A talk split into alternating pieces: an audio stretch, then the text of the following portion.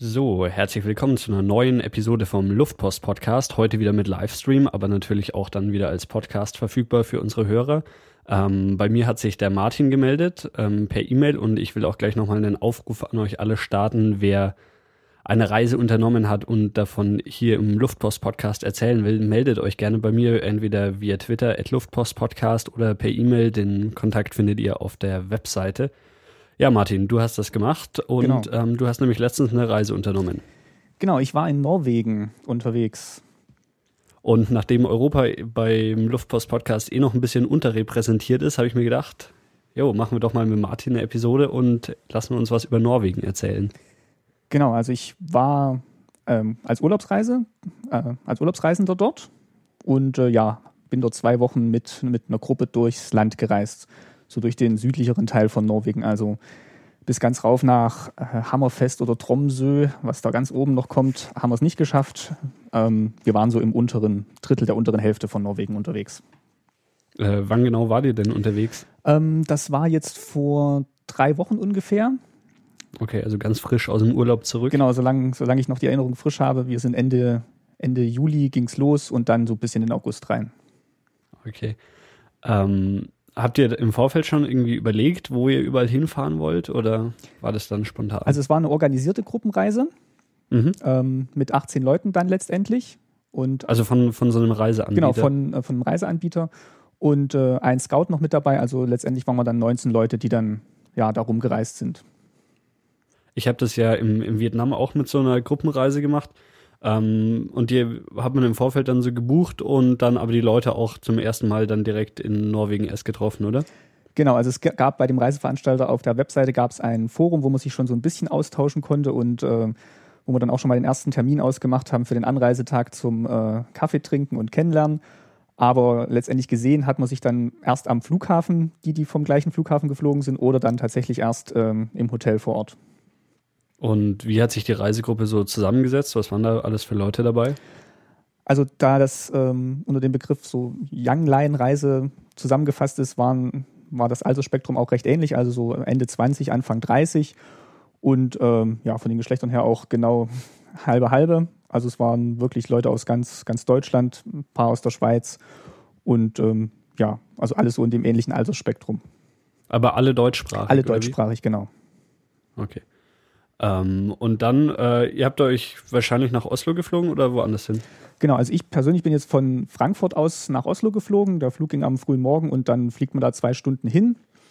Ähm, Flughafen in Oslo ist ein bisschen außerhalb und man nimmt dann den Flughafenbus, der einen dann nochmal in einer ja, guten Stunde, dreiviertel Stunde, gute Stunde in die, in die Stadt bringt. Das geht dann so ein bisschen durch den Wald. Also der Flughafen ist wirklich nicht, nicht zentral an Oslo angegliedert, sondern man fährt wirklich nur ein Stück rein.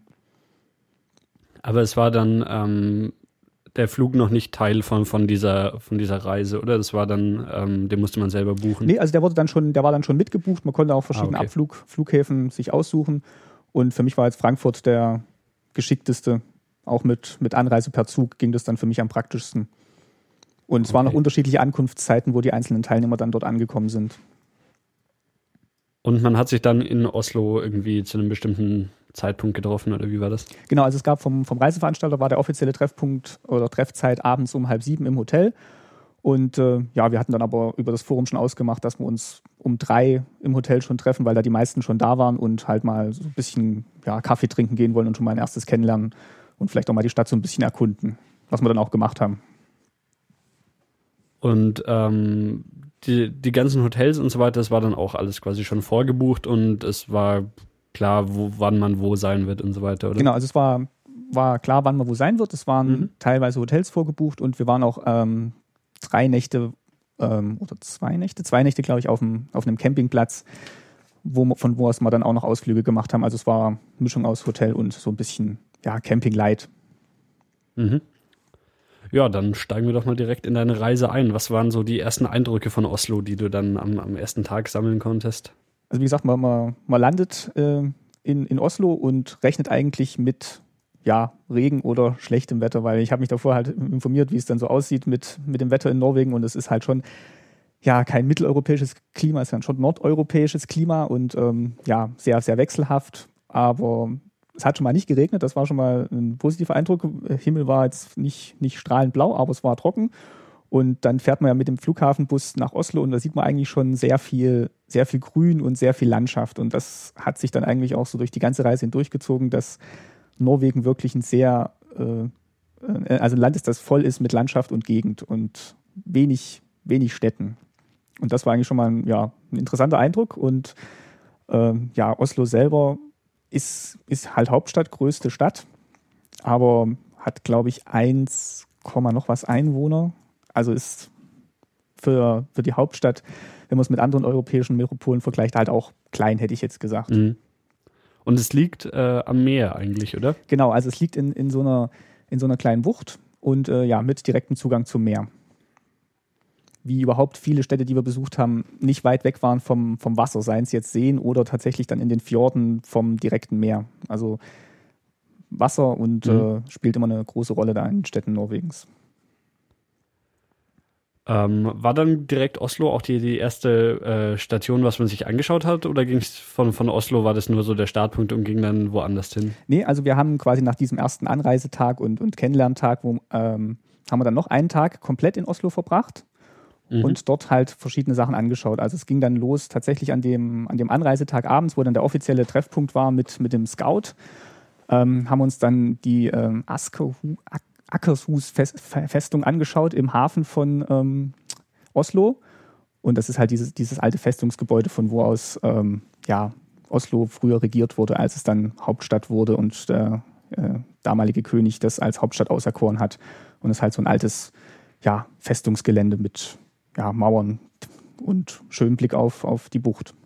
Also wirklich so wie, wie eine Burg aus dem Mittelalter, wie man sie sich genau. vorstellt, genau. mit, mit Burgmauern und Türmen genau, und allem drum und dran. Burg, äh, Torbogen und ähm, sind noch ein paar Kanonen noch so aufgereiht, die dann so aufs Meer raus zeigen. Und ähm, vom, von der Bucht aus oder vom Hafen aus sieht man dann auch schön auf, auf die alte ja, Stadt, Stadtfestung, die dann direkt ja, am Wasser liegt.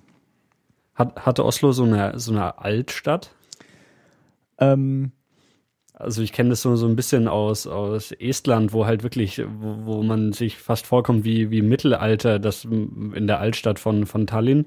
Gibt es sowas in Oslo auch oder ist das eine moderne Stadt? Habe ich jetzt nicht gesehen. Also es ist halt ähm, äh, ja die, die großen Gebäude, also das Schloss oder die Festung, die liegen eigentlich sehr zentral und auch das Nationaltheater oder, oder das Regierungsgebäude, die sind eigentlich sehr kompakt zusammengelegt und ist aber jetzt nicht mehr so eine Altstadt. Äh, ähm, Atmosphäre, sondern das, das, schmiegt sich halt so ein in neue Gebäude und ähm, alte Gebäude daneben. Also es ist nicht so ein klassischer Stadtkern, so wie ich es jetzt erkannt habe, sondern es ist halt wirklich so eine Mischung aus Wolkenkratzern und daneben steht halt das, das Staatstheater mit, mit Säulen, Bogen und ähm, Monumentaltreppe zum Eingang hin. Mhm. Ähm, in Oslo selbst, wie, wie war die unterwegs? Einfach zu Fuß, weil die Stadt eh nicht so groß ist oder genau, also, irgendwie öffentliche Verkehrsmittel? Also wir haben viel zu Fuß gemacht und haben dann am ersten richtigen Tag, also am, am Tag nach der Anreise, haben uns dann aber auch noch ein 24-Stunden-Ticket gekauft, weil da kann man dann wirklich ähm, sowohl mit dem Bus als auch teilweise mit den, mit den Hafenfähren und der, ja, in Anführungszeichen U-Bahn, kann man dann wirklich viel, viel erkunden und viel, viel erledigen, in Anführungszeichen, wenn man jetzt die Sehenswürdigkeiten abklappern will. Also da gehören die äh, Fähren zu den öffentlichen Verkehrsmitteln dazu, oder wie? Genau, also wir haben am am ersten Tag haben wir dann noch so eine kleine Hafenrundfahrt gemacht. Da, da gibt es eine Insel, die heißt Bygdö.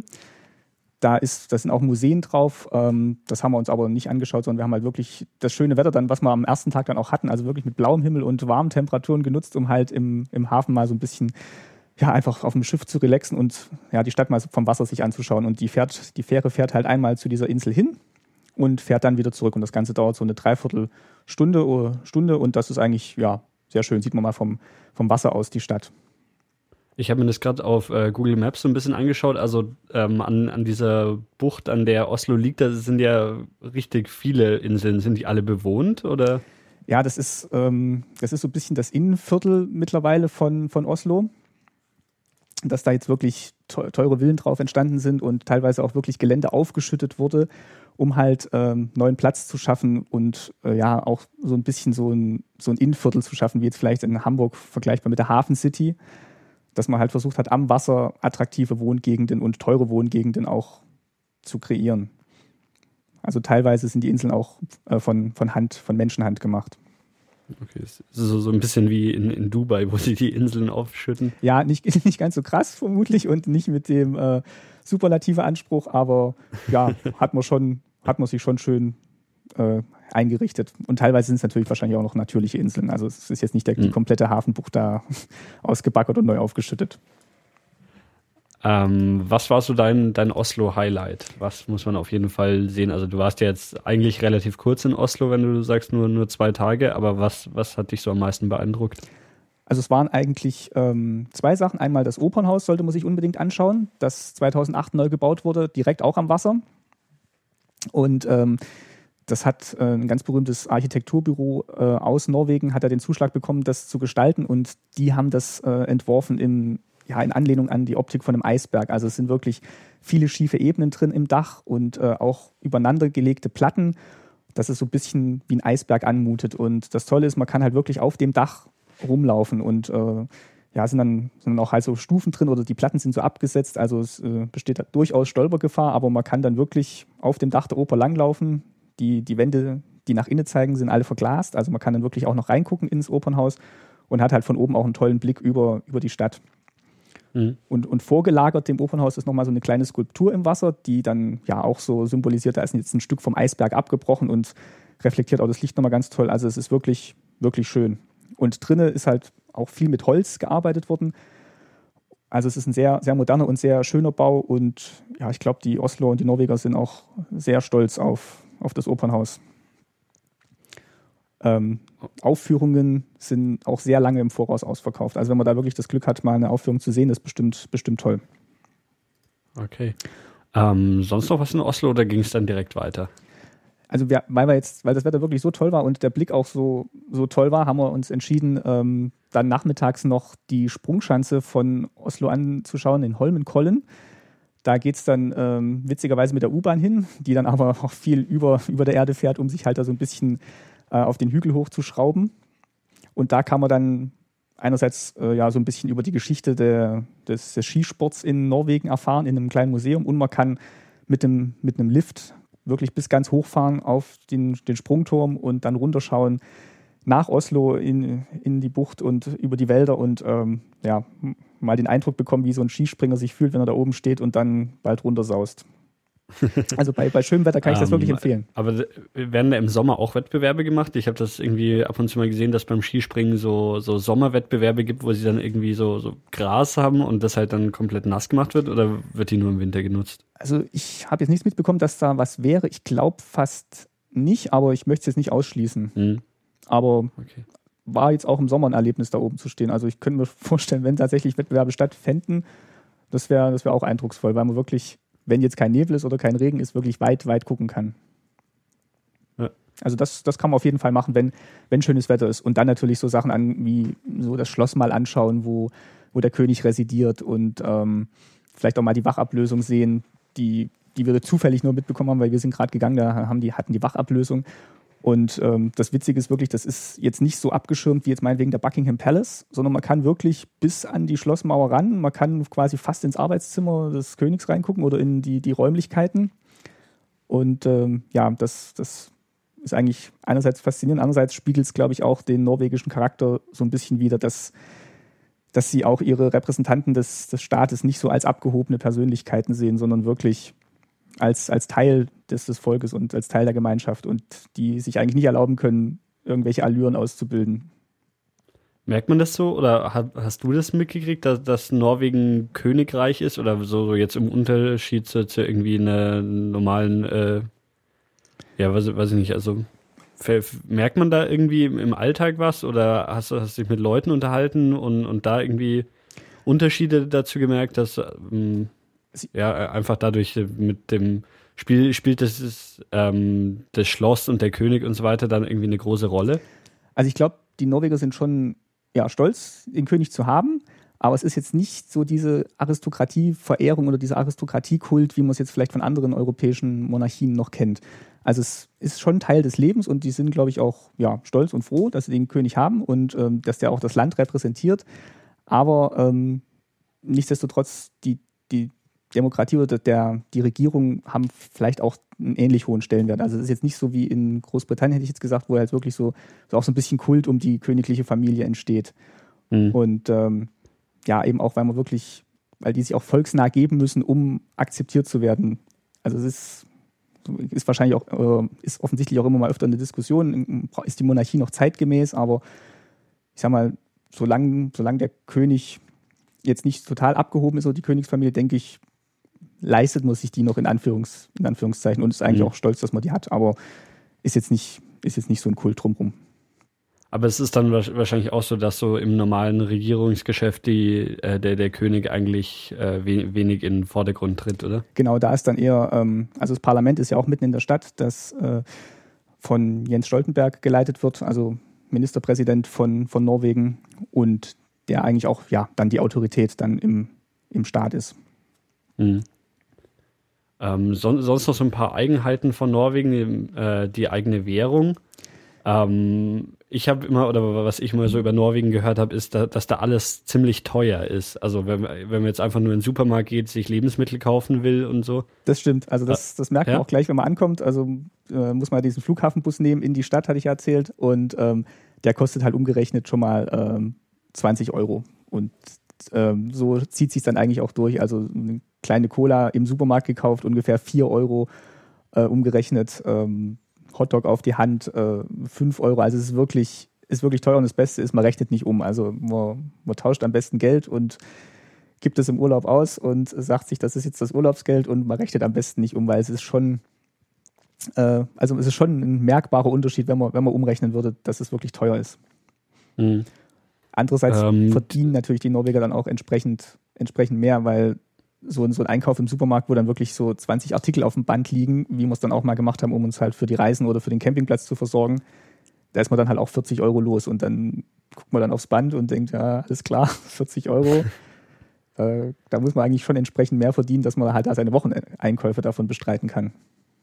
Mhm. Ähm, und dann ging eure Reise los, oder wie? Genau, also dann haben wir noch einmal übernachtet in Oslo und dann ging es mit dem, ähm, erst mit dem Ersatz, Schienenersatzverkehr ähm, zum Zug.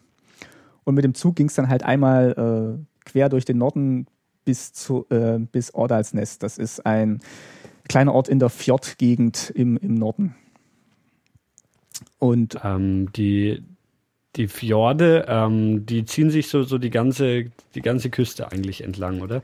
Genau, also die ganze, die ganze Ostküste ist eigentlich dann wirklich durchzogen von, von den Fjorden und, und Buchten und ähm, ja, Einsprengseln von kleinen Orten und ähm, werde ich auch später noch erzählen, da sind wir dann auch wirklich mit dem, mit dem Schiff dann durchgefahren und es ist wirklich eine sehr eindrucksvolle, sehr eindrucksvolle Gegend und ja, wirklich landschaftlich total, total widersprüchlich auch. Also man startet quasi am, auf Seelevel und geht dann hoch und da oben liegt noch Schnee. Also es ist wirklich, innerhalb von einer Stunde kann man da wirklich ganze Vegetationszonen durchfahren. Also auch im Sommer, als ihr da wart, lag da noch Schnee? Also die, die gleiche Reise fand, bevor wir gestartet sind, schon mal statt im, im Sommer. Also irgendwie, glaube ich, drei mhm. Wochen, nochmal drei Wochen vorher. Und die konnten teilweise Teile der Reise nicht machen, weil, ähm, weil noch Schnee lag. Und wirklich. Und das sind aber dann, also die, die Höhenunterschiede, die sind dann auch äh, oder kommen ziemlich steil, oder? Also wenn man direkt am, am Wasser ist und, und dann oder wie, wie schnell geht's hoch? Ist es dann erst im Landesinneren oder di direkt an den Fjorden, wo es irgendwie nee, also wir haben uns so dann, steil hochgeht, dass da Schnee liegt? Wir sind dann in den Bus mal umgestiegen und haben uns dann wirklich von Seeebene hochgeschraubt auf, glaube ich, 1, 2, 1500 Meter.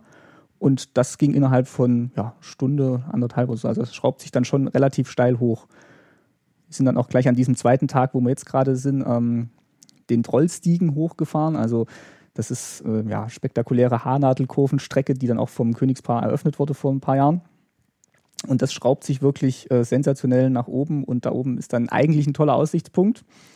Da hatten wir aber ein bisschen Pech, da, hat, da war dann wirklich äh, extremer Nebel und wir haben kaum das Haus gesehen. Also das, das Bewirtungshaus da oben, wo man dann noch Andenken kaufen kann. Also es war wirklich leider im Nebel verhangen, aber da hätte man wirklich einen spektakulären Blick runter gehabt. Und da gibt es dann mehrere so Haarnadelkurven, die dann auch alle ihren eigenen Namen haben und da, ja, da schrauben sich dann die einzelnen Fahrzeuge hoch oder runter. Okay, also ihr seid ähm, von, von Oslo aus dann mit einem mit einem normalen Zug erstmal gefahren, oder? Genau. Und ähm, ja, also normaler Zug ist in Norwegen auch immer ja, relativ, weil die wirklich auch viel mit, mit Tunneln arbeiten und wirklich spektakulären Konstruktionen. Also, dass dann wirklich über so Buchten oder, oder Täler Brücken gespannt sind oder der, oder der Zug im Tunnel ähm, 180-Grad-Kurve macht und dann auf der anderen Seite des Berges wieder rauskommt, damit er dann die Steigung auf der gegenüberliegenden Seite über die Brücke wieder erreichen kann. Also es ist wirklich äh, phänomenal, was, was da ingenieursmäßig ge getan wurde, um halt diese Zugverbindung herzustellen, um halt die Orte im Norden anzubinden. Also schon spektakulär und man hängt dann quasi so an der Scheibe und äh, fotografiert, fotografiert raus oder weil, weil wirklich so tolle Ansichten sind. Dann kommt ein Wasserfall runter oder man, der Zug fährt über die Brücke und dann sieht man halt weit in, in den Fjord rein. Also das ist schon, schon toll. Sind das ähm, so, so Hochgeschwindigkeitszüge jetzt vergleichbar mit dem ICE in Deutschland oder eher so was, was in Deutschland dann so ein Regionalexpress oder sowas wäre? Ich würde sagen, es ist eher der Regionalexpress. Okay. Also es gibt schon auch schnellere Züge, aber mit denen, die wir gefahren sind, das war eher so Regionalexpress und so ein bisschen auch ja, Ausflugs, Ausflugszug, der halt mhm. wirklich auf so landschaftlich reizvollen Strecken fährt, die dann aber teilweise auch die Strecken sind, die halt die Orte verbinden. Ähm, sind dann da viele Touristen unterwegs oder ist das auch, auch für irgendwie die Norweger selbst ein viel genutztes Verkehrsmittel? Also ich glaube, es ist auch für die Norweger selbst ein viel genutztes Verkehrsmittel.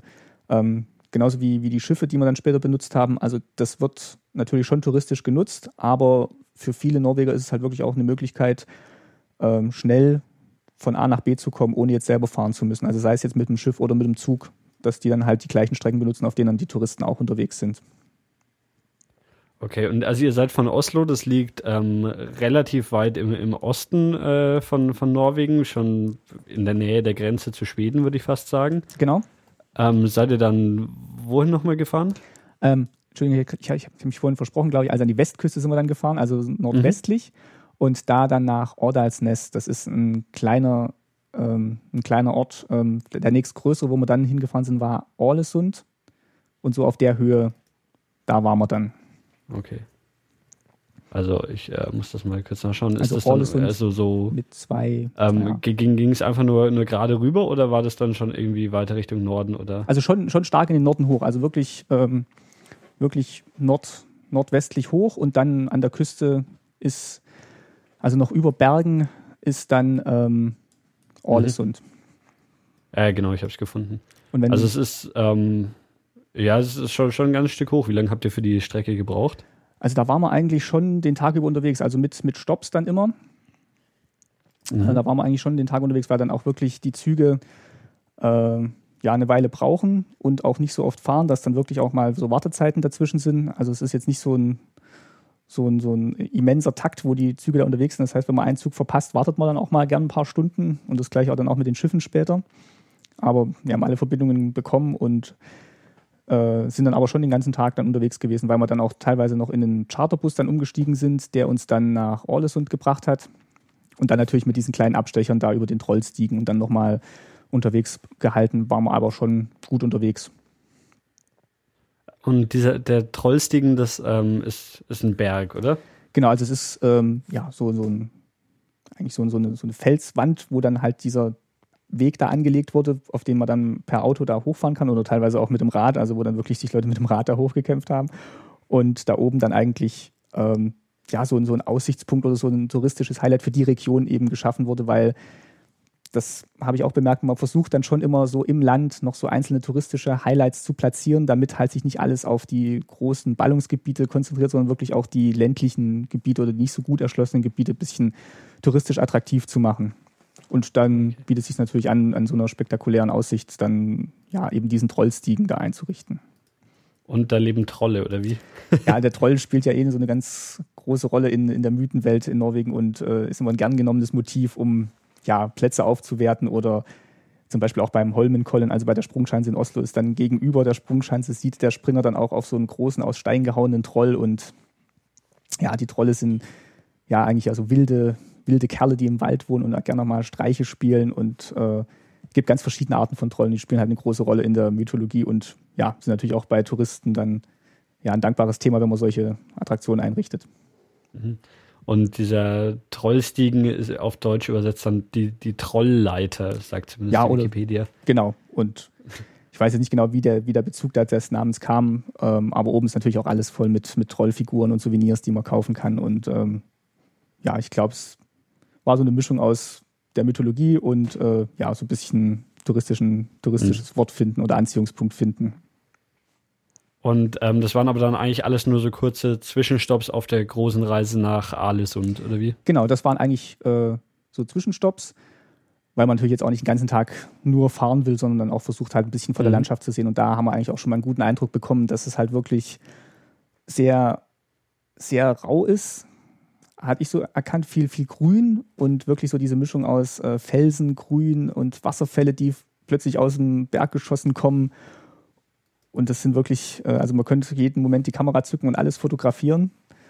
Ähm, aber es kommt halt, es kommt halt immer wieder und das ist eigentlich so das Faszinierende. Es, es hört eigentlich nicht auf so mit tollen Landschaftseindrücken und ähm, es war eigentlich schon eine tolle, tolle Fahrt da hoch. Ähm, und dann äh, das Aalesund, ist das eine große Stadt oder weil irgendwie sieht es für mich eher nach einem kleinen Dorf aus, wenn ich es mir jetzt so auf der Karte anschaue. Ja, ich muss jetzt gerade mal gucken. Ich glaube, es gilt, es ist die zweitgrößte Stadt oder also es ist auf jeden Fall eine der größeren Städte. Okay. und das sagt eigentlich schon viel aus über, Wirkt über auf jeden Fall nicht so. Ähm, das, und ähm, das liegt auch auf so, eine, so einer kleinen vorgelagerten, ja, eigentlich ist es eine Halbinsel, oder? Genau, also, also das ist da immer ein bisschen schwer zu sagen, finde ich, was da eine Insel und was eine Halbinsel ist, weil, weil eben die ganze Westküste von Norwegen so, ja, so, so zerfranst ist. Also es erstreckt sich wirklich über so mehrere kleine Inseln und dann auch mit Brücken verbunden. Ähm, aber es schmiegt sich halt so um diese, ähm, diese Bucht, die man jetzt auch auf der, auf der Karte sehen kann, wenn man bei Google Maps mhm. nachschaut.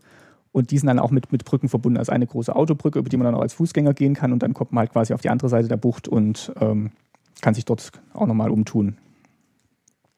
Und was wir gemacht haben, als wir dann dort waren, ist, wir haben dann erstmal ja, so einen kleinen Stadtspaziergang gemacht und sind mal auf den Aussichtsberg gegangen, der dann direkt hinter, ja, in, in, hinter unserem Hotel in der Stadt geht es dann 500 Stufen nach oben und dann blickt man eigentlich schon ganz schön über, über Orlesund und sieht dann quasi über die Bucht rüber auf den Hausberg, den äh, ja, Zuckerhut, äh, wenn man es übersetzt. Also Zuckertoppen ist wohl der norwegische Begriff. Das ist so der, der Hausberg, der, den man dann auch erwandern kann, was wir dann auch gemacht haben. Also da haben wir dann zum ersten Mal so eine kleine Wanderung gemacht. Aber da, da ging es Treppen hoch, oder was? Also zum Aussichtspunkt ging es Treppen hoch. Auf den Berg ging es dann tatsächlich über Waldwege und äh, Wanderpfade.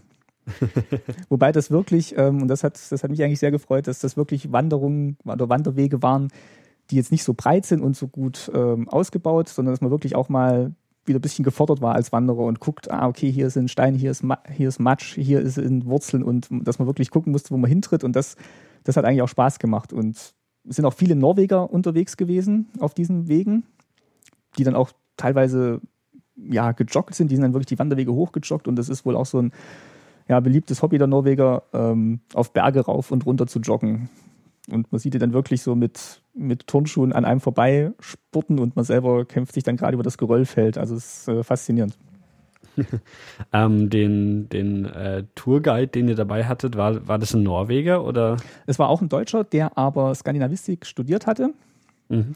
und ähm, ja auch viel Zeit schon in Norwegen verbracht hat. Also der kannte sich wirklich sehr gut aus und sprach natürlich auch die Sprache, was dann immer ein Vorteil ist in, in Ländern, wo man selber mit äh, die Sprache nicht spricht, wobei man auch mit Englisch ganz gut durchkommt in, in Norwegen. Mhm. Und das eigentlich für mich auch immer so ein, ja, der Grund war, wenn, ich solche Reisen, organisierte Reisen mache, dann wirklich auch in Länder zu gehen, wo ich die Sprache nicht spreche, einfach um dann ja auch schon mal von dieser Sorge entbunden zu sein, auch wenn man dann halt mit Englisch nicht weiterkommt. Mhm. Ähm, kann man da in, äh, könnte man da baden gehen oder ist das auch im, im Sommer überhaupt nicht möglich, oder halt viel zu kalt einfach? Ähm, ich denke, man, man, könnte schon. Also wir waren, also an dem Campingplatz, wo wir später dann noch hingekommen sind, da gab es auch einen See, da war ich dann auch mal äh, ja im Wasser. Das war schon, schon kalt, aber also man kann schon rein, aber es ist natürlich jetzt nicht, mhm. nicht die Ostsee oder das Mittelmeer, also es ist schon, schon frisch. Mhm. Aber es ist jetzt nicht, ist es nicht komplett untersagt. Also es gibt dann mehrere Stellen, wo man auch wirklich ins Wasser kann. Und aber ich habe jetzt nicht viele Leute wirklich am, am Strand gesehen oder äh, am Strand oder an der Bucht gesehen oder am Wasser gesehen. Ja. Ähm, ja machen wir weiter. Was man noch machen könnte in, in Orlesund, es gibt da ein, mhm. ähm, oder das größte oder zweitgrößte europäische, ähm, ja, wie, wie nennt man sowas, Aquarium. aber wirklich ein großes Aquarium, also mehrere, mehrere Gebäude, wo dann so die maritime Welt oder äh, Fauna der, von Norwegen ausgestellt oder gehalten ist, also so ein, so ein Aquazoo quasi. Mhm. Da kann man dann von Pinguinen über Fische, Rochen, ähm, Muscheln, Seesterne, kann man dann wirklich sich alles mal, mal aus der Nähe angucken, durch, durch Glas getrennt. Und da gibt es dann auch so, ja, so Highlights am Tag, so Pinguinfütterung oder Fütterung der Fische durch so ein großes Panoramafenster kann man dann sehen, wie der Taucher kommt und die Fische füttert. Und das, das war eigentlich ja, schön anzuschauen. Äh, sieht man in Norwegen solche Tiere auch äh, in der wilden Natur? Ja, also wir waren, wo wir dann mit dem Schiff später noch unterwegs waren, haben wir ähm, tatsächlich ähm, so äh, kleinere Wale noch gesehen, die dann neben dem Schiff hergeschwommen sind. Also das war, war eine große Aufregung auf dem Schiff, wo wir die dann gesehen haben und dann alle ihre Kamera gezückt haben und versucht haben, die, die, die Wale zu fotografieren. Also das sieht man dann, sieht man dann schon auch und natürlich auch, wenn man am Wasser steht, sieht man dann auch Fische rum, rum, rumschwimmen. Also da hat man schon Möglichkeiten, Tiere live zu sehen. Okay.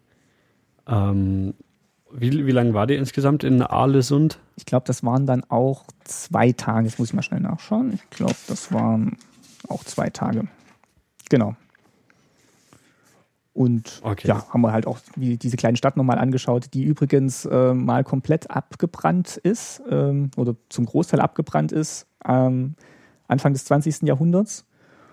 Und da der deutsche Kaiser ein, ein sehr guter Freund der Stadt war und auch dort viele Urlaube verbracht hat, hat er dann noch in der Nacht, wo das Feuer gewütet hat, zwei, zwei Kriegsschiffe losgeschickt, die dann aber in friedlicher Mission unterwegs waren und dann ähm, so eine Art Hilfskonvoi oder Hilfstransport für, für Orlesund dargestellt haben und den Menschen wirklich geholfen haben, sei es durch hm, Medikamente decken, die sie an Bord hatten und dann auch als Unterkunft gedient haben, weil halt viele Häuser abgebrannt waren. Und deswegen haben die Bewohner von Orlesund dann auch ja, dem Kaiser eine ein Denkmal gesetzt und sind eigentlich Deutschland noch sehr verbunden aufgrund dieser historischen Begebenheit.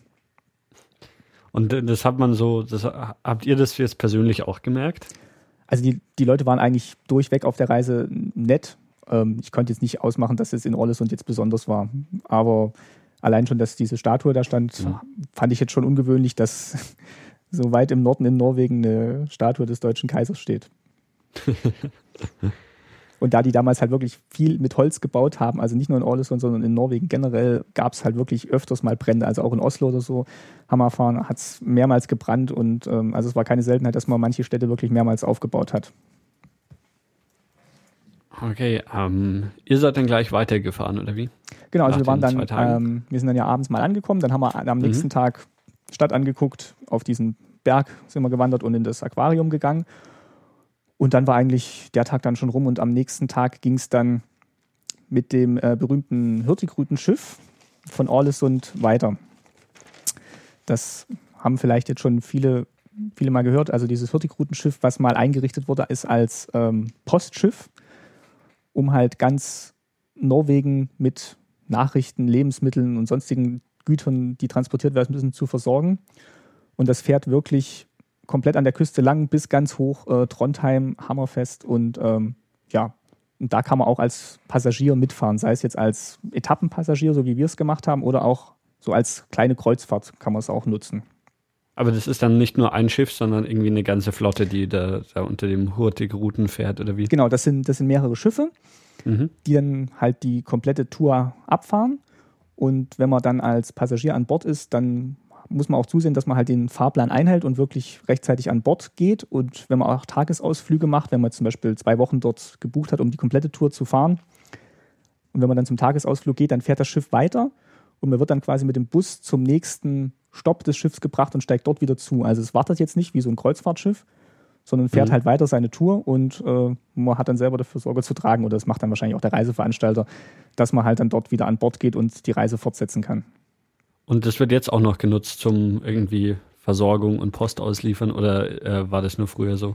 Nee, das wird heute schon auch noch benutzt. Ähm, der touristische Anteil ist natürlich größer geworden, aber ähm, so wie wir erfahren haben, ist es immer noch in Betrieb, um halt wirklich auch die entlegenen Gegenden zu versorgen mit, ja, ich weiß nicht, ob es jetzt noch die, direkt die Post ist, aber auf jeden Fall so mit, mit Gütern und die dann halt wirklich in den Norden hochzubringen, werden diese großen Schiffe auch noch dafür eingesetzt. Und äh, ihr seid dann mit dem Schiff noch weiter Richtung Norden gefahren, oder wie? Nee, also es war jetzt eigentlich schon so das, das nördlichste, wo wir waren. Wir sind mhm, dann eher wieder okay. in den Süden gefahren. und sind dann eine, eine Etappe, eine Etappe mit dem Hürtigrutenschiff gefahren nach Geiranger war das, glaube ich. Ähm, dann noch ganz kurz, wenn, wenn du sagst, dass das so, so ziemlich der nördlichste Punkt war, an dem ihr wart. Ähm, merkt man da was, dass dann im Sommer die, die Sonne nicht untergeht oder sowas? Oder ist man da noch äh, zu weit südlich? Also man merkt schon, dass es länger hell ist. Ähm, mhm. Und man merkt auch, dass es früher wieder hell wird. Also es, es, sind dann vielleicht so drei, vier Stunden maximal komplette Dunkelheit und davor, danach dämmert es eigentlich dann auch schon wieder oder noch. Und, so, und es wird eigentlich auch erst so richtig dunkel, so gegen halb um zwölf und dann ab drei, halb vier wird es auch schon wieder hell. Also man merkt schon, dass man weit im Norden ist. Und wenn man jetzt noch weiter nach Norden gefahren wäre, hätte man eigentlich so um diese Jahreszeit auch wirklich noch Orte gehabt, wo es nur ganz kurz wirklich dunkel ist und dann schon wieder hell. Also es das macht sich schon mhm. auch an dem Punkt, wo wir waren, bemerkbar, dass man, dass man halt näher am, am Polarkreis ist. Mhm. Und dann im Winter natürlich andersrum. Ja, also wir hatten jetzt wirklich. Die ganze Zeit dunkel ist. Oder? Das haben wir uns auch gesagt. Also wir haben uns wirklich überlegt, jetzt, wo wir dort waren, hatten wir wirklich riesiges Glück mit dem Wetter und es war ja fast Sommer und war auch an, Ta an Tagen wirklich richtig Sommer. Aber wenn dann, wenn man sich das jetzt vorstellt, bei, bei Regen oder Nebel oder wirklich mit äh, 18 Stunden Dunkelheit und dann sitzt man dann in so einem kleinen, kleinen Ort am Fjord und dann kommt ab und zu das Hurtigrutenschiff vorbei. Also es ist schon, ich glaube, es ist schon auch ein Stück weit trist, wenn man dann da oben sitzt. Mhm. Wenn man jetzt nicht damit ähm, aufgewachsen ist. sondern Nochmal zu, zu, diesen Schiffen. Sind das dann so, so irgendwie große Transporterschiffe, wo irgendwie, keine Ahnung, so, so wie man sie jetzt kennt, irgendwie 130 Meter lang und, und mit Containern beladen oder sind das irgendwie kleine Schiffe? Also es geht schon so in die Richtung kleines Kreuzfahrtschiff mhm. auch mit verschiedenen Decks, wo dann die Kabinen abgehen und wo dann auch ein Restaurant drin ist und eine Cafeteria und eine Bibliothek und wo unten dann die Autos drin stehen. Ähm, also so eine Mischung aus, aus Fähre und kleinem Kreuzfahrtschiff hätte ich es jetzt, hätte jetzt genannt. Okay, aber also schon, schon mit Autos und allem dabei. Ja, also, also schon, schon richtig groß. Also Wie lange war ihr insgesamt auf dem Schiff unterwegs? Das waren vielleicht äh, drei, drei Stunden, drei, vier Stunden sowas. Mhm. Sind wir dann gefahren, eine Etappe. Und dann das, konnte das Schiff an der nächsten Etappe dann auch nicht direkt an dem, an dem Ort anlegen, sondern dann gab es dann noch so ein kleines Transportschiff, das dann halt vom, von Geiranger gekommen ist, wo wir eingestiegen sind und dann das Hurtigrutenschiff dann schon wieder weggefahren ist zur nächsten, zur nächsten Etappe und wir dann quasi mit diesem Zubringerschiff an, an Land gebracht wurden. Okay. Und das war dann ähm, Geiranger, äh, heißt die Stadt, die dann euer nächstes Ziel war, oder wie? Ähm, da haben wir kurz Stopp gemacht und sind dann eigentlich ähm, mit einem äh, gecharterten Bus, den wir dann wirklich nur für uns hatten, sind wir dann zu diesem schon erwähnten Campingplatz gebracht worden. Also auch wieder nochmal über so einen kurz über so einen Höhenpass, wo dann wirklich oben noch Schnee lag und äh, wo dann auch der Scout gemeint hat, also die Gruppe vor uns hätte hier oben wirklich noch richtig, richtig Schnee gehabt. Und auch an den Straßen unten wären zu beiden Seiten halt meterhoch noch der Schnee aufgeschichtet gewesen. Das haben wir dann, das haben wir dann nicht mehr gehabt, zum Glück. Ähm, der Campingplatz, war, war der dann im, im Landesinneren schon wieder oder ist das dann noch, noch an der Küste gewesen? Der war ein Stück weiter im Landesinneren, aber auch nicht weit weg vom Fjord. Also es war Lohen, nennt sich, nennt sich der Ort, also L-O-E-N. Mhm. Und ähm, ja, der, der lag an, einem, an so einem Gletschersee und ähm, war dann verbunden auch noch mit einem anderen See. Also wirklich sehr, sehr schön gelegen. Und der Ort selber, Lohen, war dann auch nochmal so drei, vier Kilometer weg und der Campingplatz war eigentlich so mitten im, ja, am Wald und am See gelegen. Und wir hatten da. Und da war, waren aber dann die Zelte und alles schon, schon gestellt und aufgebaut oder musstet ihr die selber mitnehmen? Nee, also wir hatten dann so, so kleinere so, so Holzhütten, wo wir halt dann zu mhm. Meer drin übernachtet haben.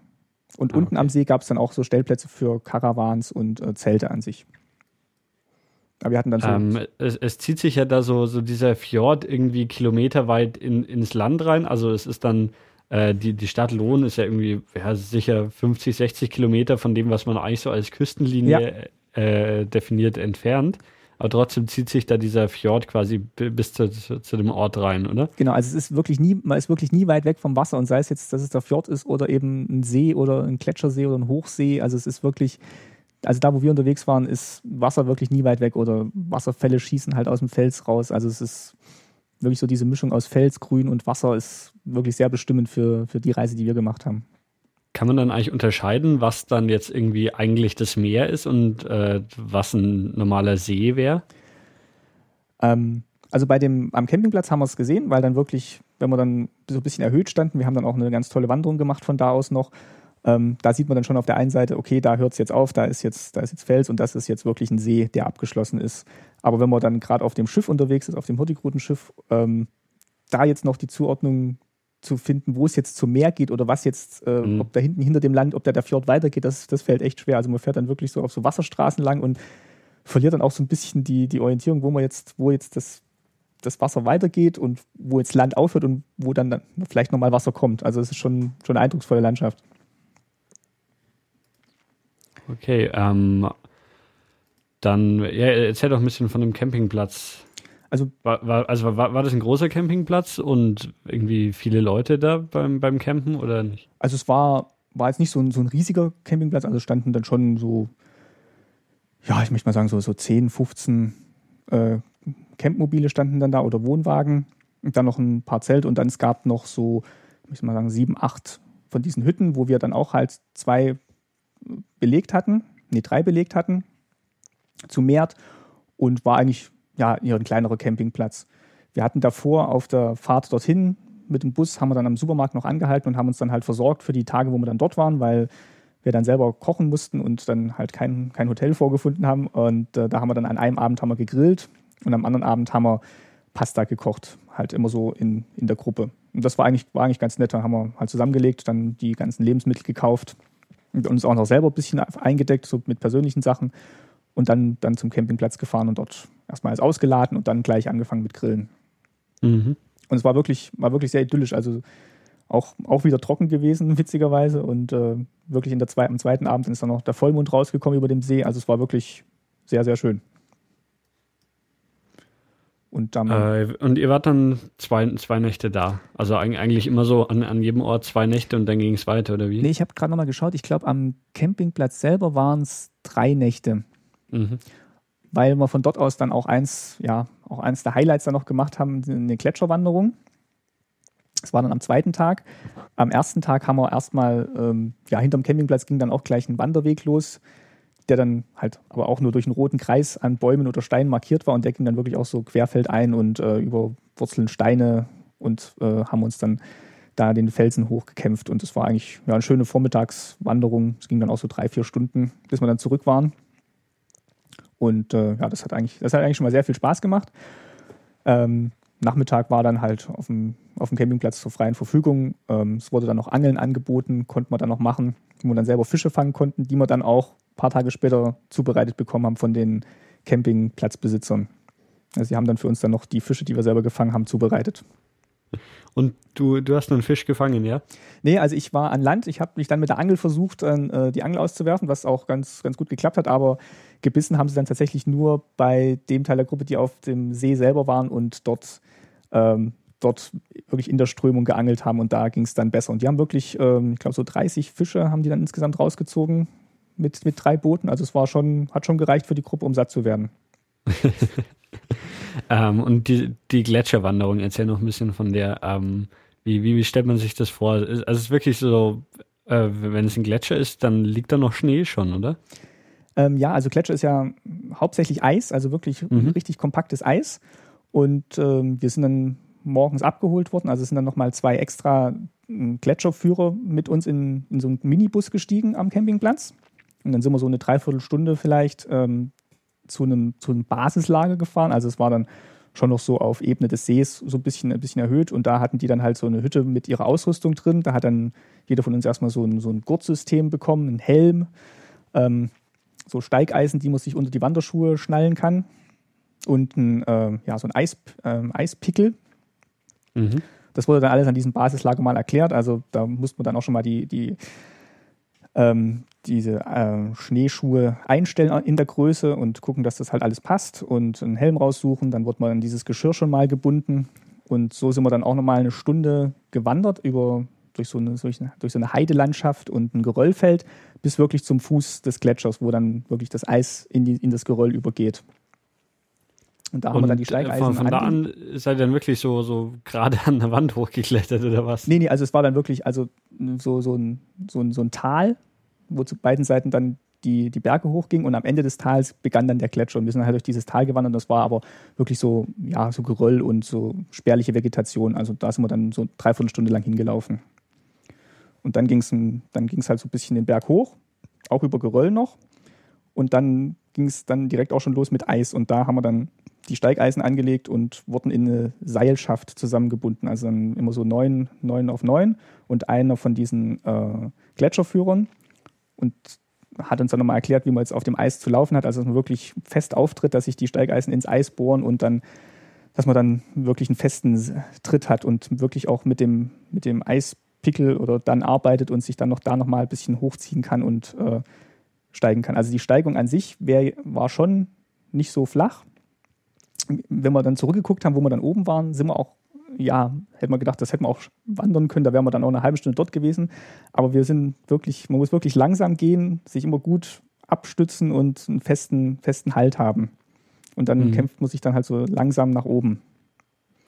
Und das, das war wirklich, ja, war wirklich toll. Also, weil man dann wirklich so, so Zentimeter für Zentimeter nach vorne kommt und äh, ich bin dann auch mal mit, wo wir dann wieder uns abgeschnallt haben, hatten unten mit, mit, dem, mit dem normalen Wanderschuh auf das Eis getreten. Das war wirklich sehr, sehr, sehr rutschig, aber in diesen Steigeisen hat man dann doch einen festen Tritt gehabt. Und ähm, für, für was braucht man dann den Pickel? Auch um sich, sich irgendwie einzuhaken und festzuhalten, oder wie? Ja, weil es gab dann auch mal so, so kleinere Mulden, wo, man, wo dann der Scout dann, also der, der Gletscherführer dann auch nochmal mit seinem Pickel dann so kleine Stufen reingehauen hat, dass man dann halt auf diese höher gelegene Ebene dann kam und dann hat man wirklich so diesen Pickel dann reingehauen und sich dann so ein bisschen dran hochgezogen über diese Stufen, weil halt die, weil man sich aus eigener Kraft jetzt nicht hätte komplett hoch ähm, stützen können von, mit den Füßen her und eigentlich auch zur Absicherung. Also man kann sowohl als Wanderstock benutzen und sich da nochmal so einen, so einen dritten Schwerpunkt generieren, als auch sich, wenn man mit der Spitze einhakt, sich ein Stück weit hochziehen. Okay. Und dann hat er auch wirklich so, so kleinere Extratouren noch rundherum gemacht, dass man dann mal in so, einer, in so einem Kanal langgelaufen sind, wo man dann wirklich so breitbeinig sich abstützen musste und dann darüber balancieren musste. Also es war jetzt nicht, war jetzt nicht tief, aber war halt auch nochmal schön, so ein bisschen herausfordernd. Dann hat uns mal um so ein Gletscherloch geführt, äh, wo man nach unten gucken konnte und dann das Wasser unten gegurgelt hat. Ähm, und da sind wir dann so kleinere Runden über diesen Gletscher gelaufen. Hm. Haben dann oben eine kurze Mittagspause gemacht, also auf dem Eis, haben uns dann auf unsere Rucksäcke gesetzt und äh, unser Picknick gegessen, was wir mitgebracht hatten. Und haben dann eigentlich fast genauso lange wieder für den Abstieg gebraucht. Also insgesamt waren es vielleicht so drei, drei Stunden auf dem Eis. Und, und ähm, musste, muss man dann irgendwie richtig Winterklamotten mitnehmen? Oder also hattest du dann irgendwie extra dafür, oder weil du wusstest, dass, dass ihr sowas macht, irgendwie Winterklamotten eingepackt oder braucht man sowas eh nicht? Also was ich mir besorgt hatte, was ich noch nicht hatte, waren tatsächlich ähm, Wanderschuhe, die über den Knöchel gehen.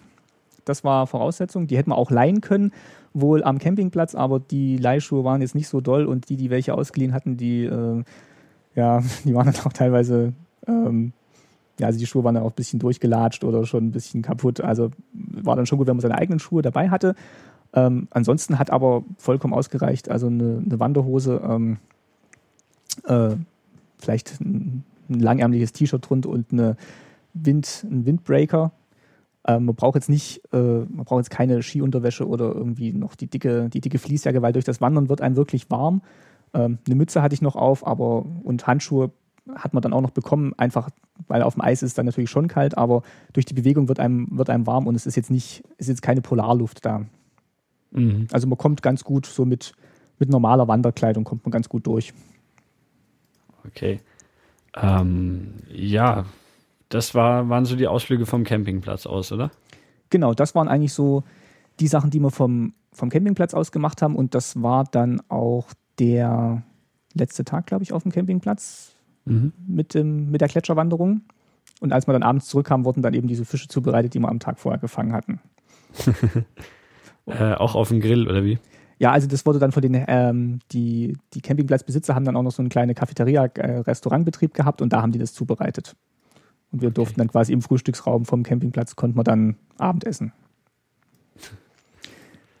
ähm, genau, und am, am nächsten Tag war dann eigentlich auch schon Abreisetag. Da haben wir morgens noch eine kleine Radtour gemacht. Da hat es leider geregnet, aber sind dann auch noch mal ähm, ja, am See lang gefahren zu einem anderen Gletscher, wo wir dann aber nicht weiter noch hingewandert sind, weil es dann wirklich sehr stark geregnet hat und wir dann eigentlich mit dem Rad auch zurück, zurück mussten, weil dann mittags schon der Bus wieder kam, der uns abgeholt hat. Ähm, wenn man da eine Radtour macht, kann man da mit normalen Fahrrädern oder ist es eher so eine Mountainbike-Tour? Also es waren, also wir hatten dann Mountainbikes, aber so, ich sage mal, mit so, einem, mit so einem Tourenrad kommt man, auch, kommt man auch gut rein. Also es geht dann hauptsächlich halt an der Straße lang, die aber nicht sehr stark befahren ist. Und dann sind es wirklich auch so, ja, so, so ein bisschen Schotterpiste oder so Waldwege, wo man durchfahren kann. Also ich sage, mit dem Tourenrad kommt man dann ganz gut klar. Mountainbike ist natürlich auch nicht schlecht. Mhm. Und die, wurden, die konnten wir dann am Campingplatz leihen, haben wir dann auch gemacht und ja, haben dann halt diese kleine Tour gemacht, waren glaube ich so 20 Kilometer Tour. Also war dann wirklich noch um diesen Vormittag ein bisschen zu füllen und äh, wurden dann mittags vom Bus abgeholt, wo wir zurück waren und dann auch nochmal frisch geduscht vom, vom Radfahren und vom Regen. ähm, wo ging es als nächstes hin? Ähm, als nächstes sind wir jetzt dann schon Richtung, Richtung Bergen unterwegs gewesen, also wieder in den Süden und haben aber okay, da also noch mal ihr seid quasi, das war so, so einmal der Kreis oder einmal äh, hoch nach Arlesund und dann, dann irgendwie von dort aus wieder zurück nach Süden. Genau.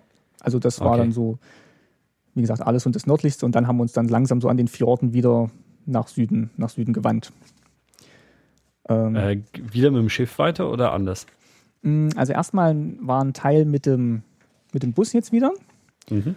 Und jetzt muss ich mal schnell nachschlagen. Ich glaube, das war das war mit dem Bus, genau. Und da ging es dann ähm, nach Songdal war dann der nächste Stopp. Also S-O-G-N-D-A-L, Songdal. Okay. Und auf dem Weg dorthin haben wir noch einen Stopp gemacht im Gletschermuseum in Fjärland. Also da kann man sich nochmal anschauen, wie, wie ein Gletscher entsteht. Und die haben auch so eine Multimedia-Präsentation zum Klimawandel auf Erden und äh, ja, kann man dann auch so ein bisschen Experimentiermuseum für Kinder, das ist ganz lustig, kann man dann so ein bisschen mit Gletscher, Eis, Wasser experimentieren. Da haben wir, das haben wir uns unterwegs noch angeschaut. Und das war eben auch eins von diesen touristischen Attraktionspunkten, die man halt mitten im Land etabliert hat, damit dann in Anführungszeichen da auch was ist. Und ähm, die Leute ähm, ja dort auch einen touristischen Punkt haben, wo dann, wo Leute wie wir dann halt auch mal anhalten und sich das anschauen. Und es war eigentlich, war eigentlich wirklich ganz nett gemacht. Musste man da immer extra noch Eintritt bezahlen oder war das irgendwie bei eurer Tour dabei? Nee, also es war wirklich alles ähm, also bis auf die, die Transferfahrten war so gut wie alles fakultativ. Also man konnte immer sagen, nee, da habe ich jetzt keine Lust zu oder ich möchte mhm. mal lieber jetzt selber noch ein bisschen rumlaufen oder und hat dann die Eintritte oder ja, was auch immer dann zu entrichten war, bei Bedarf bezahlt. Okay. Ähm, so, so war das bei uns in Vietnam auch, aber ähm, im Endeffekt hat eh, war, war, hat immer die gesamte Gruppe alles gemacht. War das bei euch auch so, da, dass zwar diese Dinge eigentlich optional waren, aber es trotzdem jeder gemacht hat? Äh, zum Großteil schon, weil ähm, ja, die Alternative wäre dann halt jetzt zum Beispiel bei einem Gletschermuseum gewesen, sich in die Cafeteria zu setzen und äh, dann zu warten, bis der Rest der Crew wieder ah, kommt ah, ja. und mit dem Bus ja. weiterfährt.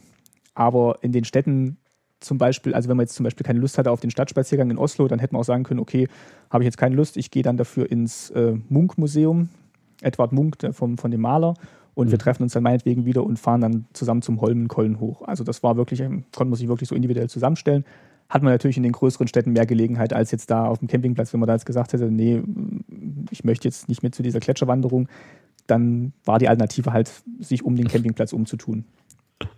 Ja, und wenn man eh schon mal da ist, dann. Genau, das war wirklich auch. will man ähm, die Chance natürlich auch nutzen. Genau, eins der Highlights. Und das Wetter hat wirklich auch mitgespielt. Und dann, ja, wäre es eigentlich schade gewesen, wenn man es nicht gemacht hätte. Äh, Bergen war dann das nächste Ziel, oder? Nee, äh, Songdal. Also Songdal, ja. Das ist auch so ein, ja, ein kleiner Ort, wie immer, am, am, am Fjord. Ähm, da hat man dann wirklich ein, ein, sehr schönes Hotel. Also es war wirklich noch so ein Familienhotel, ähm, sehr verwinkelt gebaut, ähm, aber sehr schöne Zimmer, die halt alle auf den, auf den Fjord rausgegangen sind. Auch mit äh, ja, schönen Balkons und ähm, einem tollen, einem tollen Abendessen hat man dann an dem Abend, wo wir angekommen sind. Und ähm, das war eigentlich, das war eigentlich ein sehr schöner, kleiner ja, Ort am Fjord.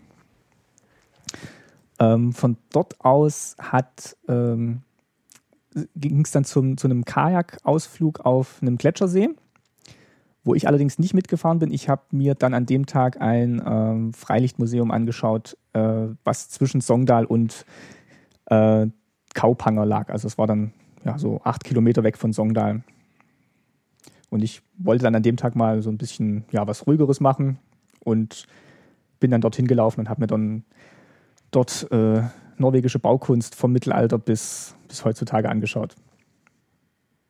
Okay, ähm, wenn du wenn du immer von von den Fjorden sprichst, ähm, wie also geht's da eine, eine richtige Klippe runter zum Meer oder ist das ähm, geht's da irgendwie so so ja also dass da irgendwie ein Steinstrand ist oder sowas? Ja, also es ist eher also es ist eher wie, wie ein See, also wo man wirklich also das Hotel lag auch direkt am Wasser und es ist halt wirklich flach und äh, mm, okay. Der, der Ort, die Orte sind halt meistens wirklich so auf, auf Seeebene gebaut und schmiegen sich dann halt so um den Fjord rum dass man halt wirklich auch mit dem Boot hinkommen kann und mit dem Boot wegfahren kann. Mhm. Und deswegen äh, glaube ich. Ist dann da auch, also jetzt zum Beispiel da in dem äh, Songdal, äh, könnte man dann da auch mit dem Schiff hinfahren? Ähm, ich glaube nicht, weil wir mit der Fähre, also als wir damit abgereist sind von Songdal, äh, sind wir von äh, Kaupanger abgefahren. Also es ist dann gerade mal so äh, zehn Kilometer weg und da legen dann wirklich Fähren an, die dann wieder durch, über die Fjorde weiterfahren.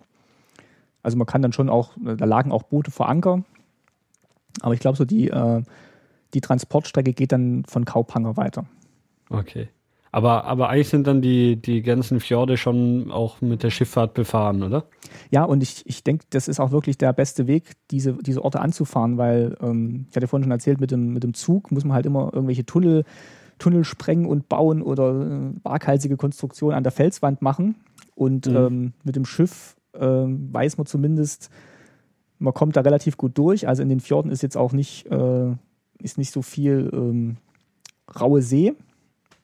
Und da kann man eigentlich relativ gut kalkulieren, denke ich mal, dass man da gut, gut durchkommt. Deswegen auch wahrscheinlich dieses Hurtigrutenschiff äh, als, ein, als ein wichtiges Element des, des Transports in Norwegen. Und die fahren dann auch wirklich so, so in, in die einzelnen Fjorde komplett rein. Und also jetzt nicht nur an der, an der Küste entlang hoch, sondern auch da immer, immer wieder quasi in die Fjorde rein. Ja, und ich denke, das ist dann wirklich auch eine Kombination aus ähm, dem großen Hurtigrutenschiff, kleineren Fähren, dem Zug, Bussen und das spielt alles so, so zusammen, dass man halt eine möglichst gute Verbindung hinkriegt. Und dann viele, ich hatte ja gesagt, viele fahren halt auch, auch nur zweimal am Tag und aber es gibt dann trotzdem immer eine Möglichkeit des Weiterkommens. Mhm. Und ähm, ja, genau, und dann, als wir von Songdal dann wieder abgereist sind, äh, sind wir dann auch, wie gesagt, von Kaupanger mit dem Schiff weitergefahren. Das war dann äh, nicht so groß wie das äh, Hürtigrudenschiff, aber auch eine tolle Fahrt wieder gewesen. Und das, man sieht dann wirklich vom, vom Schiff aus so, so kleine Kirchen mal an der Seite oder kleine Ortschaften und dann kommt wieder ein Wasserfall aus dem, aus dem Fels und da war dann auch, da waren dann auch diese, diese kleinen Wale, die wir gesehen hatten und, und Möwen und das ist wirklich, ja, Ach, die waren dann eigentlich gar nicht im offenen Meer, sondern in diesen Fjorden noch drin, oder wie? Genau, wir die, sind dann über, über, die Fjorde gefahren. Okay. Und dann ähm, seid ihr aber nach, nach draußen quasi auf, also Richtung, Richtung Westen aufs Meer zugefahren, oder? Gen, genau, und also nicht, nicht viel, also mehr Richtung, mehr Richtung Süden und sind dann aber auch nochmal in den Zug umgestiegen, der uns dann nach Bergen gebracht hat. Ah, okay. Das war dann, das war dann wirklich ein sehr, äh, sehr langer Reisetag und da hat man wirklich fast alles drin. Also mit dem Bus zum Schiff, mit dem Schiff zum Zug und mit dem Zug dann nach Bergen und in Bergen mit dem Taxi zum, zum Hotel dann noch. äh, oder in mehreren Taxen zum Hotel. Also da war, das war wirklich ein langer Reisetag und äh, ja, auch wieder, auch wieder viel gesehen. Mhm. Und ihr hattet immer euer Gepäck alles dabei, oder? Genau. da hat man alles mal drin. Ne, ähm, das, ich meine, das Gepäck hattet ihr immer als, auch im Rucksack dabei oder wie war das? Ja, also ähm, ein Teil im Rucksack hatten welche dabei, mhm. Teile im Koffer und ähm, man musste aber dann schon teilweise auch schnell umsteigen können, also wirklich raus aus dem, raus aus dem Bus, rauf aufs Schiff und äh, kaum waren wir auf dem Schiff, hat das Schiff abgelegt. Also es war wirklich eng, eng getaktet, äh, der Reiseplan, aber hat alles, hat alles geklappt. Aber es war dann gut, wenn man sein Gepäck äh, im Griff hatte und äh, wusste, okay, ich muss jetzt nach vorne den Koffer holen und dann muss ich gleich auf das Transportschiff vom Hurtigrutenschiff und dann muss ich da wieder raus und äh, von da geht es dann im Zug weiter. Also es war dann gut, wenn man alles immer griffbereit hatte. Ah, und dann das nächste Ziel war Bergen. Genau, das, das nächste und das letzte Ziel war dann eigentlich auch schon Bergen. Mhm. Ähm, eigentlich äh, Regenhauptstadt Europas. Ähm, wir hatten natürlich Sonne. Also es war, also der Scout hat auch gemeint, das ist so, das wäre schon ein extremer Glücksfall, den wir da gehabt hätten. Also wir, es war wirklich über 20 Grad warm und wir konnten da im T-Shirt rumlaufen und ähm, also es war wirklich sensationell. Und äh, ich glaube, an dem Tag, wo wir angekommen sind, haben wir gar nicht mehr so viel gemacht, sondern erst am nächsten Morgen, wo wir uns dann in, in Bergen umgeschaut haben. Also Bergen, um das nochmal so, so ein bisschen einzuordnen, liegt auch eben an, an der Westküste von Norwegen. Genau. Und jetzt sind wir schon fast wieder so auf der Höhe von Oslo. Genau, nur halt viel, viel weiter im, im Westen. Genau. Direkt, direkt am Meer. Und äh, das ist auch ein Grund, warum Bergen als, als wahrscheinlich als Hansestadt ausgewählt wurde. Also Bergen war ja wirklich äh, Hansestadt mal. Und äh, die, die Hanse-Kontore, die in Bergen noch existieren, die stehen auch unter, also sind auch Weltkulturerbe der UNESCO. Das sind wirklich so langgestreckte Holzhäuser, die dann vom, vom Hafen äh, in die Stadt reingehen mit verschiedenen, wie man es nannte, Stuben, wo dann früher einzelne, äh, einzelne Gewerke untergebracht waren und äh, Sachen um, umgeschlagen wurden und gehandelt wurden.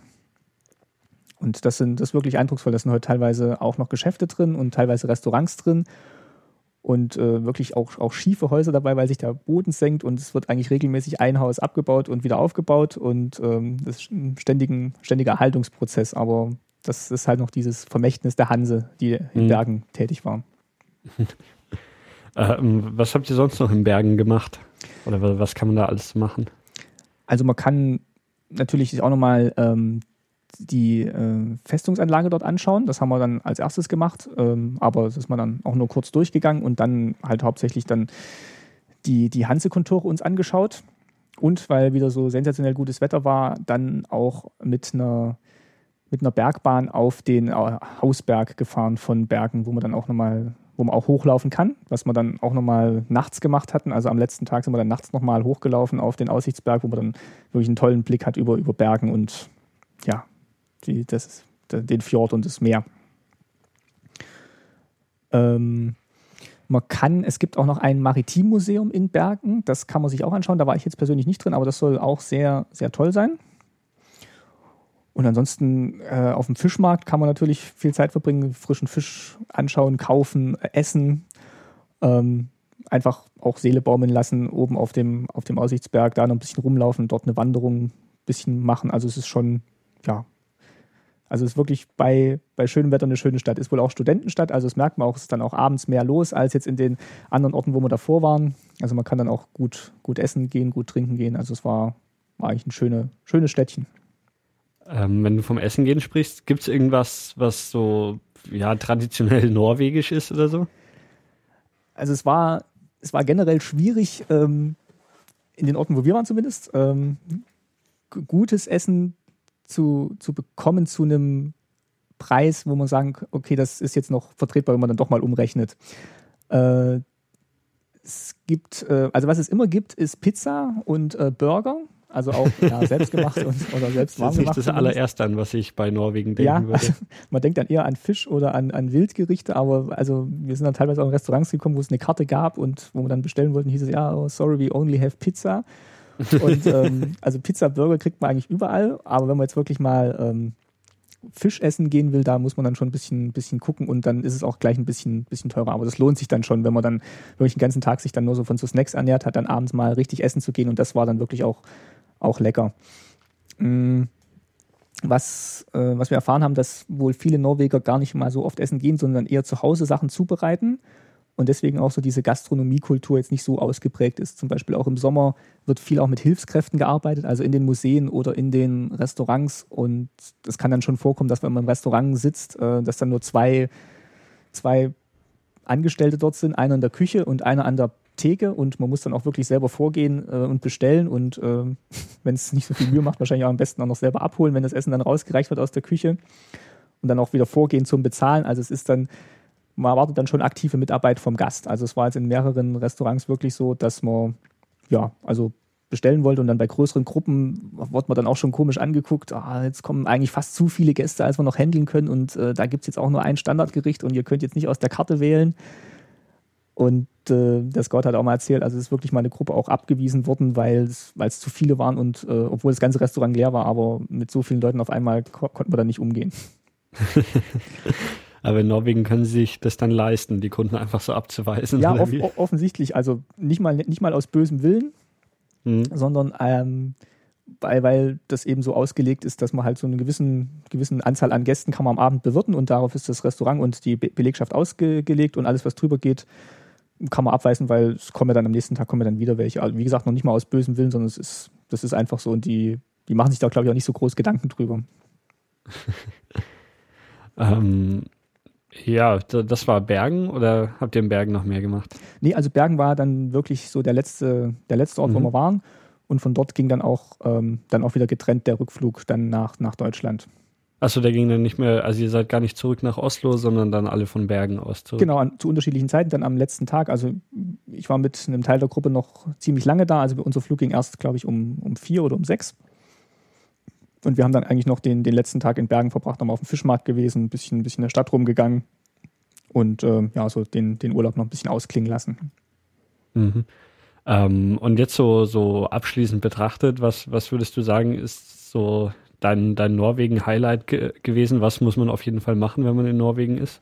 Also was mein Highlight wirklich war, waren die, die einzelnen Wanderungen, die wir gemacht haben. Also sei es jetzt die in Orlesund oder am Campingplatz oder auch die Gletscherwanderungen, weil das wirklich, also man wandert dann wirklich durch die Natur. Das sind jetzt keine angelegten Wanderwege, wo nach 20 Metern dann schon das nächste, äh, der nächste Wegweiser kommt, sondern man, man wandert wirklich mitten durch die Natur und äh, kann auch weit laufen, kann viel laufen und äh, wirklich durch spektakuläre Natur.